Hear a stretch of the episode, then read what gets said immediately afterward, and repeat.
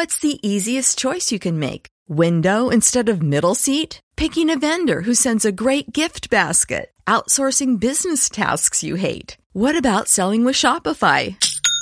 Whether you're selling a little or a lot, Shopify helps you do your thing, however you cha-ching. Shopify is the global commerce platform that helps you sell at every stage of your business. From the launch your online shop stage to the first real life store stage, all the way to the did we just hit a million orders stage. Shopify's there to help you grow. Whether you're selling scented soap or offering outdoor outfits, Shopify helps you sell. Wherever and whatever you're selling, Shopify's got you covered. Sign up for a $1 per month trial period at shopify.com slash try. Go to shopify.com slash try now to grow your business, no matter what stage you're in. Shopify.com slash try.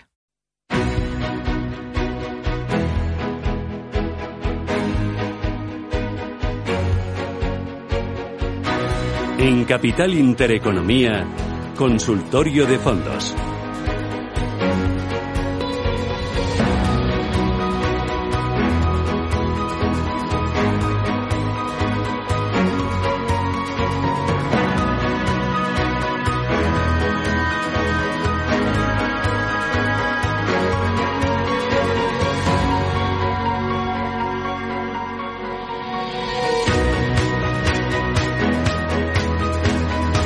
Hasta las 12 de la mañana vamos a estar aquí en Capital Intereconomía. En la recta final, a partir de las once y media, vamos a ir con tema inmobiliario, pero antes nos queda esa sección que dedicamos al vehículo fondo de inversión. Abrimos eh, teléfonos para que ustedes nos llamen y nos planteen sus dudas sobre fondos de inversión. ¿Con quién? Hoy con Borja Nieto, que es cofundador de Mi Capital. Borja, ¿qué tal? Muy buenos días.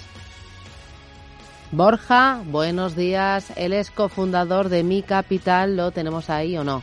Hola Borja. Hello. Nada. Imposible. Sí. Hey, ¿qué tal Borja? ¿Qué tal Susana? Hombre, Muy ¿dónde bien, te ¿y habías metido? Digo, este se me ha ido ya de vacaciones. Se ha ido al chiringuito Nada, de la playa. nada. ¿No? Aún no. nos queda, aún nos queda. ¿Todavía te queda? ¿Cuándo, ¿cuándo te vas? Sí, hasta a finales de la primera semana de agosto. Uy, sí que te queda. Sí. Bueno, no, no, no. Bueno, está mal. No está mal. No está mal. Llévatelo. media, no- sí, no sí. mucho. No, no, no. eh, Ya la cuenta atrás ha comenzado, ¿no?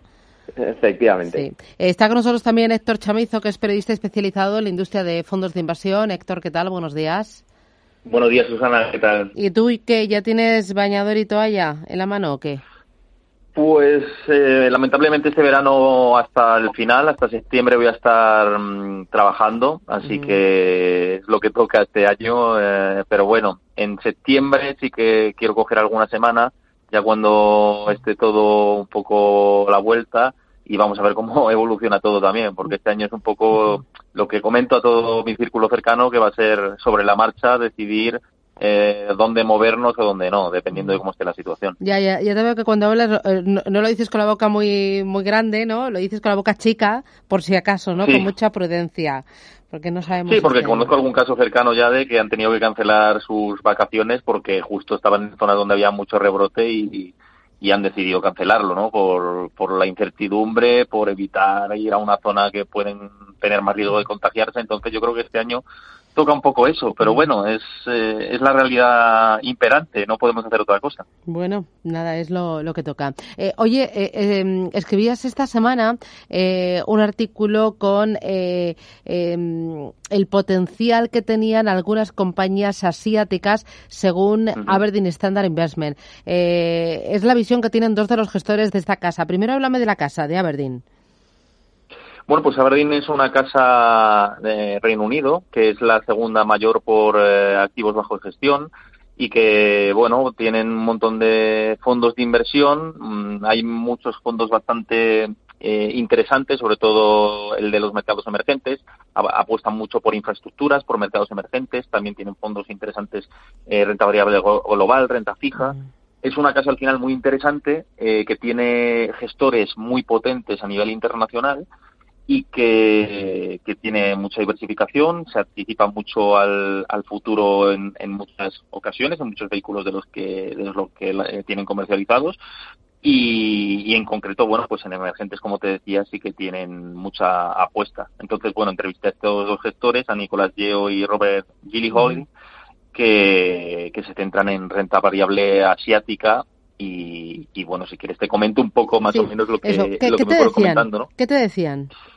Bueno, de la entrevista al final, como son muy expertos en el tema macro, eh, quise preguntarles sobre cómo ven la situación ¿no? de, la pandemia en términos macroeconómicos, sobre todo centrados en China, que al final es el espejo en el que todos nos fijamos, porque en función a cómo va China, pensamos que dos meses después es como nos puede ir a nosotros si todo se mantiene bajo control, especialmente el brote. Entonces, eh, dicen que bueno que en el segundo trimestre van a experimentar un crecimiento del, del PIB. No se aventuran a decir si esta recuperación va a tener eh, forma de V o no, cada vez lo descartan más, pero sí que creen que, que hay mimbres para, para pensar en que, en que va a haber una recuperación bastante sólida y que eh, creen que los posibles rebrotes que ya están apareciendo, por ejemplo, lo estamos viendo ya en España y en otros países de la Unión Europea, consideran que ya están descontados por el mercado. Lo que no está descontado por el mercado es una segunda oleada de, del virus, pero sí rebrotes que puedan controlarse en mayor o menor entidad. Entonces, eh, creen que ahora mismo sí que hay condiciones para pensar y apostar por la renta variable, en especial renta variable asiática, porque bueno también los bancos centrales y las instituciones están apoyando esa, esa recuperación y ese soporte. Y, dentro de la renta variable asiática sí que recomiendan a pesar de que no me comentaron nombres en, en concreto pero sí que recomiendan eh, ser selectivos eh, no centrarse tanto en sectores sí que quizá pues tener un poco más de cuidado con, con sectores que se han visto más afectados por la pandemia pero no tanto centrándose en sectores y sí por empresas de calidad y eh, bueno pues al final empresas eh, que puedan tener una sostenibilidad en el largo plazo. Eh, ¿Alguna otra cosa interesante que te decían? no sé, algún otro, te hablaban de valores concretos o algún riesgo que viera en el horizonte, algo que les pudiera troncar o que les preocupara? Sí, dentro de riesgo consideran que está todavía permanece el fantasma dormido de la guerra comercial entre Estados Unidos y China y dicen que eh, hasta septiembre, eh, entre agosto y septiembre no se puede ver el impacto de, del pacto que sellaron en su momento tanto el gigante asiático como, como el país norteamericano. Eh, consideran que hay que tener esto muy presente, que todavía no se ha descontado todo el efecto real y que incluso aunque no ganase Donald Trump las elecciones en el próximo mes de noviembre, va a haber tensiones entre los dos países y esto puede afectar colateralmente tanto a la renta viable asiática como a la estadounidense. Pero mm, no están en un escenario excesivamente negativo, sobre todo porque ahora mismo los países están intentando ponerse de acuerdo en, en las medidas económicas porque estamos ante una pandemia sin precedentes en, en el último siglo y, y, bueno que creen que puede ser un riesgo aunque no lo no lo consideran como, como un catalizador adverso eh, en, dándole máximas probabilidades a que haya una tensión como vimos los meses atrás, hace un año, que estábamos en otro escenario completamente diferente. En cuanto a valores, no me comentaron, como, como te digo, sí que dijeron que el mercado de acciones de clase A de China eh, ahora mismo está bastante desvirtuado por los inversores minoristas, pero creen que bueno que los institucionales al final pueden entrar mm, con más interés dentro de ese mercado y darle mayor sostenibilidad y soporte. Por lo tanto, es un mercado, eh, siendo stock pickers, a tener en cuenta. Pues eh, Héctor Chamizo, gracias por el resumen que nos has hecho y nada, pues vigilaremos eh, a esta gestora y a estos vehículos y sobre todo estas predicciones. A ver si eh, Asia y China pueden ser la hoja de ruta del resto de las economías. Gracias, cuídate mucho. Adiós. Muchas gracias, un abrazo, Susana. Adiós. Em, vamos a ir con los oyentes antes. Em, Borja, ¿vosotros incluís fondos de renta variable asiática en las carteras? Sí, nosotros eh, cada vez más van teniendo un peso mayor. Es verdad que aún tienen un, peso bastante pequeño eh, dentro de nuestras carteras, pero sí que tenemos algunos fondos como el de Morgan Stanley Asian Opportunity o el VS de China, pero sobre todo para los clientes con un perfil más agresivo. Pero la verdad es que es una tendencia a la que estamos yendo cada vez más. ¿Hay alguna eh, gestora que os guste más? ¿Algún fondo concreto que digáis, este es el que solemos colocar en nuestras carteras de esos eh, clientes que, que, piden Asia o a los que vemos un perfil como más audaz? Bueno, lo, primero que hacemos es un poco preguntarles si es que tienen alguna digamos, eh, preferencia por invertir en, en, Asia o es simplemente por diversificar más las carteras. Una vez ahí, pues teniendo en cuenta su perfil de riesgo, pues vemos cuál, cuál encaja más, porque es verdad que también en Asia vemos una mayor volatilidad, pero fondos que nos gustan, pues como el que decíamos de VS, el Equity Fund del China Opportunities, o por ejemplo el, el, de Roder para inversiones dentro de China, ¿no? El, el, Greater China.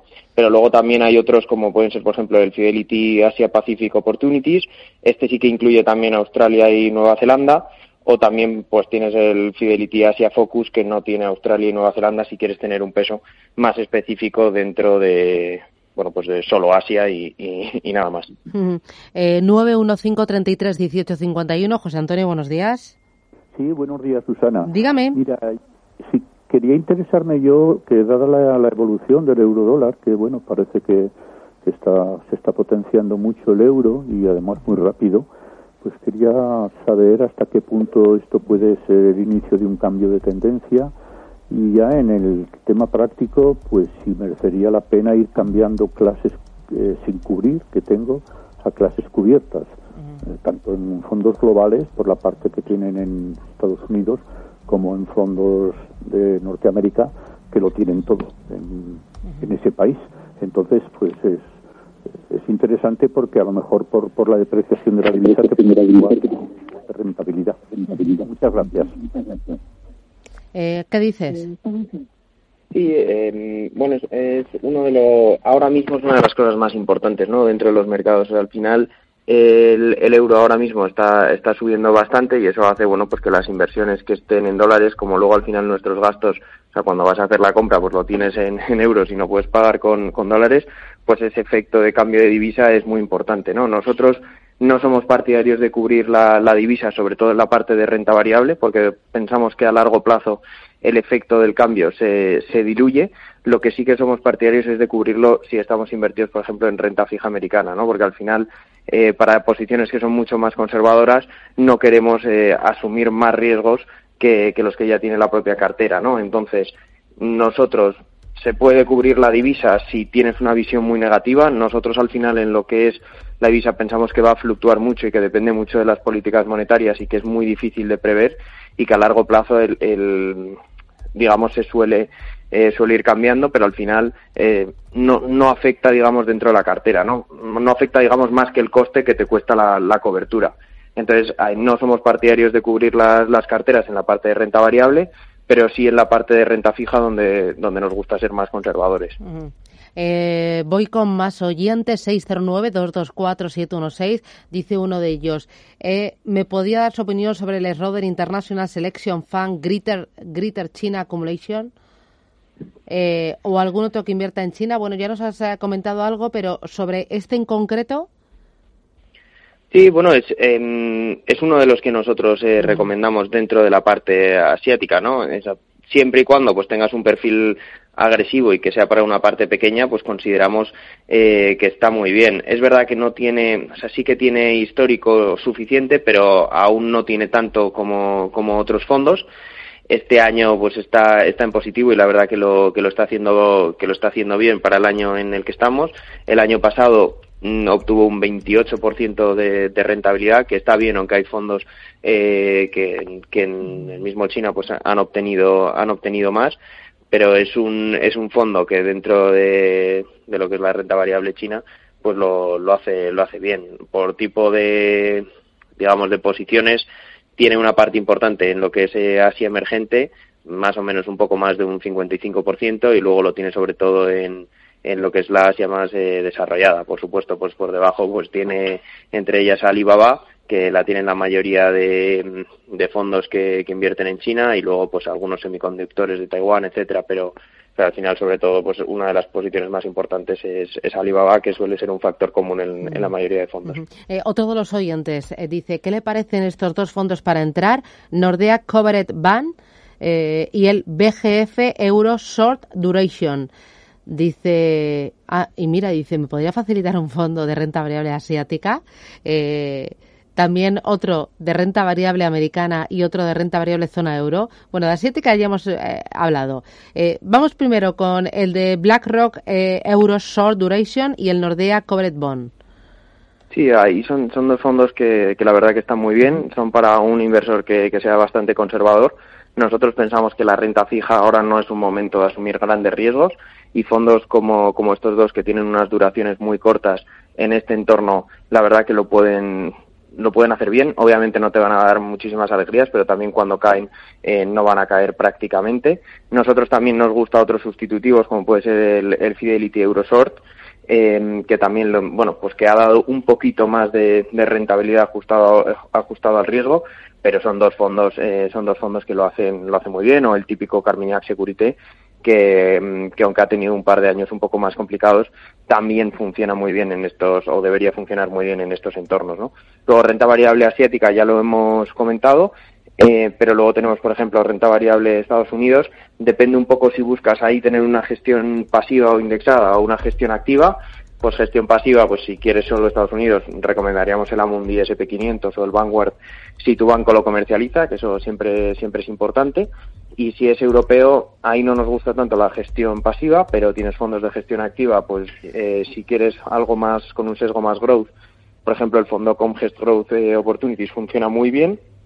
O si quieres algo más value, que ahora están de, de capa caída, digamos, a nosotros, dentro de los españoles que más nos gusta es Magallanes, que a pesar de que no lo está haciendo bien este año, es el que creemos que está manteniendo más el, estilo de inversión y es el, que más nos gusta. Vale. Eh, otro de los eh, oyentes, a ver que lo veo aquí, 609-224-716. Dice, hola, quería eh, preguntar a Borja por el fondo de más alto riesgo de eh, MyCap, ah, de MyInvestor, dirigido por RoboAdvisor. ¿Qué le parece? Pero esto es otra plataforma de fondos, ¿no? Sí, esta al final es, es otra plataforma de. O sea, ¿Es un competidor fondos. vuestro? ¿O no? Bueno, nosotros al final somos distintos, porque al final nosotros no tocamos el dinero del, del cliente, nosotros lo que buscamos son los mejores fondos, ¿no? Al final, la plataforma no. de MyInvestor lo que te hace es o sea, traerte si, el dinero a MyInvestor. O sea, y si el dinero está en MyInvestor, tú les dices, oye, dentro de MyInvestor yo eh, crearía la cartera de esta manera, con estos fondos. Exacto, eso o sea, es lo tú que, es lo como que un banco igual. Capital. Claro, como un banco. Eh, Exacto, lo que pasa Vale. es que, por ejemplo, MyInvestor es uno de los que recomendamos porque MyInvestor sí que tiene fondos internacionales, que no lo hacen todo, que no los tienen todos los bancos, ¿no? Entonces MyInvestor ahora ha incluido los Vanguard y la verdad que lo están haciendo muy bien y por eso, pues junto a otros bancos es uno de los que nosotros eh, recomendamos a la hora de invertir, aunque, aunque hay más, ¿no? Pero al final nosotros vemos el banco como una commodity que está ahí pero al final lo que tienen lo que tiene que tener el cliente son buenas condiciones no y hay bancos en los que los clientes tienen mejores condiciones que otros a la hora de invertir. Entonces como nosotros solo obtenemos rentabilidad cuando el cliente obtiene obtiene bueno, gana dinero pues nos interesa que tenga las menores comisiones posibles. Mm. Eh, entonces MyInvestor la cartera más agresiva está bien pero también es verdad que a través de su buscador pues tienes fondos que pueden ser incluso más interesantes y que también reduces la comisión. Pero dentro de los RoboAdvisor, junto a. Indexa, es de los que menos tiene. mm, eh, Pedro, ¿qué tal? Buenos días. Hola, buenos días. Dígame, Sí, mire, hacerle tres preguntas al, al analista. fenómeno. Primero, ¿qué significa los fondos que dicen Advantage? En segundo lugar, ¿qué le parece invertir en Latinoamérica? Y en concreto en Brasil, comprar algún fondo. Y en tercer lugar, ¿qué le parece eh, tres fondos que le voy a indicar? El Robeco Euro Government Bond, el Allianz Eurobond y el Morgan Stanley Eurobond Fund. Eh, muchas gracias. Muy bien. Eh, oye, em, eh, empezaba eh, por Latinoamérica, pero antes preguntaba otra cosa, ¿no? ¿Qué era lo primero? Sí, o sea, ha preguntado un poco eh, por Avantage. Eso, eh, Avantage es Avantage Capital, ¿no? Sí, pues, pues se puede referir igual al, al fondo de, de la gestora eh, que lleva Juan Badía, si no me equivoco, eh, que es un que es un fondo de renta variable. Eh, bueno, pues es bueno es un mixto flexible, pero realmente tiene bastante más eh, volatilidad que últimamente pues ha tenido unos años un poco un poco más complicados, pues 2019, aunque al final acabó en positivo, no lo ha hecho tan bien, bueno, pues como, como lo hicieron los mercados y este año, bueno, este año no lo está haciendo mal, pero tampoco lo está haciendo fenomenal, ¿no? Eh, pero no nos parece un fondo nada malo. Luego tienes eh, dentro de Latinoamérica, nosotros no estamos tan positivos como con la parte asiática. Se puede hacer, pero ahí sí que consideramos muy, muy más interesante eh, cubrir sobre todo la divisa que hablábamos antes, porque al final ahí sí que hay muchísima más fluctuación. Eh, tienes, por ejemplo, fondos como el Bestinver Latinoamérica que, que llevan ya muchos años eh, funcionando. Y, mm, luego la, la parte de, lo, de los otros tres fondos que ha dicho, mm, me, son, son tres fondos que, que están bien, son un poco la línea de los que hablábamos antes, como el Fidelity Euro Short Term. El problema que le vemos es que, por un lado, estás buscando renta variable latinoamericana o ANTAS y luego por otro lado pues son fondos mucho más conservadores, ¿no? Entonces ver si en su conjunto pues tiene sentido toda esa cartera. Ya. Bueno, eh, oye, y en Latinoamérica da miedo, ¿no? Y Brasil también, ahora tal y como está la pandemia, en pleno apogeo, aunque quizás ahora es el momento, pensando en un horizonte de 5, 7, 10 años.